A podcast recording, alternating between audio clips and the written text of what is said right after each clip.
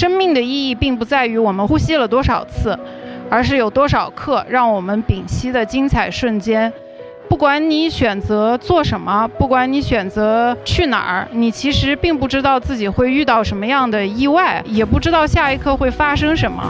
所以，希望大家能够珍惜现在的生活，想要做什么就去做什么。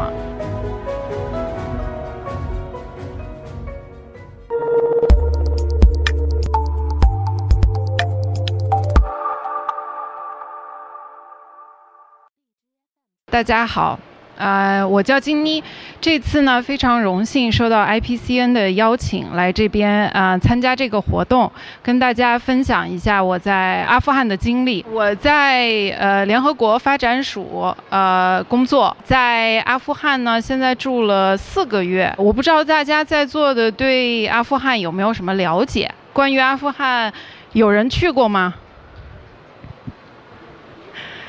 了解阿富汗的任何事实、任何有意思的事情吗？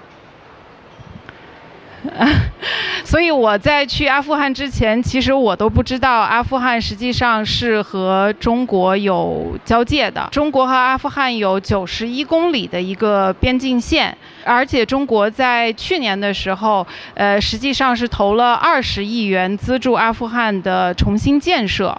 这些事实呢，都是我去之前不知道的事情，也是我对阿富汗感兴趣的一个原因。我住在阿富汗的首都喀布尔，原来一直以为就是喀布尔会是一个非常萧条的地方，因为长期战争的关系，可能城市会比较萧条破败。但是去到那边才发现，这个城市有四千多平方公里，非常繁华。即便你可能以前住在呃曼谷或者德里，都会觉得呃那边的交通可能不太好的话，你到了喀布尔之后会发现，喀布尔的交通更糟。高基本上是属于一种快瘫痪的状况，在那边呃，除了很多交通上的问题的话，在喀布尔经常可以听到枪响，但是你已经习以见惯了，所以并不知道这个枪响，它有时候可能是枪战，也有可能大多数的时候，他们即便是为了庆祝胜利啊，然后大家坐在一块儿聊天没有事，都会呃有枪响，这个也是在其他的地方你可能不会适应。但是啊，到了这里呢，就会逐渐适应的一个事情。我在那边的工作呢，是给联合国做关于法治和平呃基金会的宣传的这方面的工作。联合国在那边自从呃二零零呃一年九幺幺之后，呃美国发起了阿富汗战争，就一直在那边做维和和国家建设这两方面的工作。我的工作是和内政部合作，所以经常呢会开车到阿富汗呃内政部那边和他们开会，然后讨论呃他们的宣传和新闻这一类的项目。另外一方面呢，呃我们也。支持呃那边警察的发展，所以呃在阿富汗有十五万警察，这些警察的工资都是通过联合国的这个基金会发出去的工资，所以我的另外一部分工作呢是嗯写报告，然后做一些节目，向呃出资国解释我们现在做的这些项目有一些什么样的进展。今天的主题呢是讲。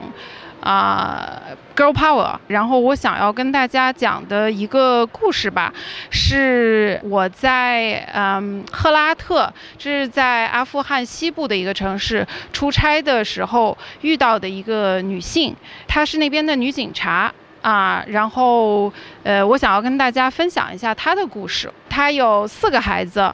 嗯，她老公呢在伊朗工作，所以在赫拉特呢就靠她自己一个人。当时我在开会的时候，呃，实际上是她先跟我呃聊起天来的，她就跟我讲了很多她的故事。那我也问她，哎，你为什么会想到在这边做警察？因为在阿富汗，妇女工作都很困难。他跟我说，嗯，他从小呢都希望他能够保护他自己的族人。另外呢，他也觉得他自己是一个很勇敢的警察。阿富汗十五万的警察里面，只有一千五百个是女警察。在二零一五年的时候。啊，他和另外的五个女警察一起坐车回家，然后在回家的路上，他们的车就被其他的车撞翻了。撞翻了之后，有一个人就从窗口扔了一颗炸弹进他们的车里面，并且说：“你应该为自己感觉到羞耻，因为你不应该工作，你不应该在外面。”他。当时是唯一幸存的呃警察，在炸弹爆炸之前，他从车窗里面逃了出来，受了很重的伤，但是没有生命危险。呃，这件事情过了之后，他所有的朋友啊、家人啊都觉得他不应该呃在。接着做警察，但是他自己想了一下，他跟我说：“他说如果我不接着做警察，不做这些人的眼中钉的话，我觉得我很对不起我已经死了的姐妹，我也很对不起我的家人，因为他希望他的女儿长大也能够勇敢的做警察。另外呢，他还想要让他们为自己的族人争光，想要宣扬男女平等的这个种族，他希望他们能够从他的这个经历里面学到。”一些什么？在分享完这个大的故事之后，我觉得可能大家对我的最大的一个问题是，我为什么会想到去啊阿富汗？最大的一个原因呢是，我们大家都喜欢听故事。如果你不愿意去经历百分之百生活的琐碎的话，是不太可能提炼得出百分之二十能讲的故事。啊，能分享的经历，啊，或者能够找到你生活的意义。第二个原因呢，是也是我刚才提到的。我认为，嗯，每个人可能都问你为什么去，但最重要的问题是，啊，Why not？为什么不去经历？啊，我们作为世界公民，所以我希望能够更多的人能够关注这些正在经历战争的国家。我有一句话想跟大家分享。生命的意义并不在于我们呼吸了多少次，而是有多少刻让我们屏息的精彩瞬间。不管你选择做什么，不管你选择，呃，去哪儿，你其实并不知道自己会遇到什么样的意外，也不知道下一刻会发生什么。所以，呃，希望大家能够就是珍惜现在的生活，想要做什么就去做什么。谢谢。